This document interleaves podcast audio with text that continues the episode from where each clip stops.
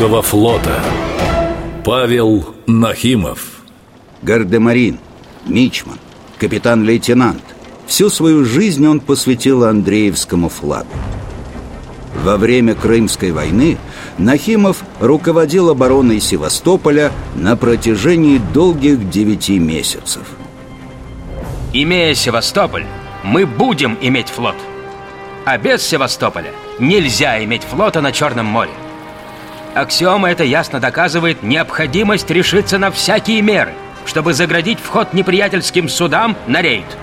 Неприятель подступает к городу, в котором весьма мало гарнизона.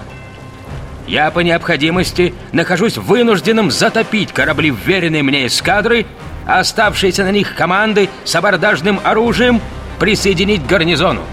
Я уверен в командирах, офицерах и командах, что каждый из них будет драться – как герой. Очевидцы утверждали, когда Нахимов появлялся на оборонительных бастионах, то карманы его флотского мундира доверху были наполнены георгиевскими крестами.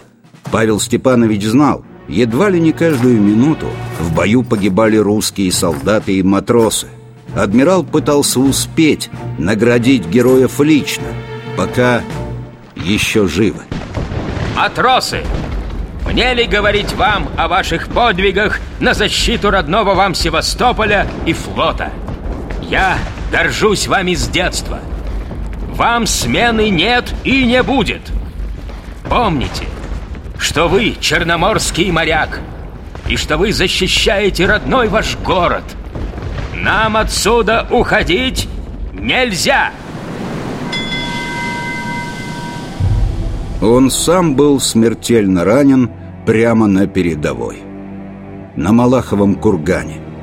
Вражеская пуля угодила адмиралу точно в висок. Не приходя в сознание, Нахимов скончался через два дня. Произошло это 12 июля 1855 года. Флотоводца похоронили в усыпальнице Владимирского собора в Севастополе. В последний путь Провожали всем городом Рассказывали очевидцы. От дома до самой церкви стояли в два ряда защитники Севастополя Взяв ружья в караул. Огромная толпа сопровождала прах героя. Никто не боялся ни вражеской картечи, ни артиллерийского обстрела Да и не стреляли ни французы, ни англичане Лазутчики, безусловно, доложили им, в чем дело – в те времена умели ценить отвагу и благородное рвение, хотя бы и со стороны противника. Грянула военная музыка, полный поход. Грянули прощальные салюты пушек. Корабли приспустили флаги до середины мачты. И вдруг кто-то заметил. Флаги ползут и на кораблях противников. А другой, выхватив подзорную трубу из рук замешкавшегося матроса, увидел – Офицеры-англичане, сбившись в кучу на палубе, сняли фуражки и склонили головы.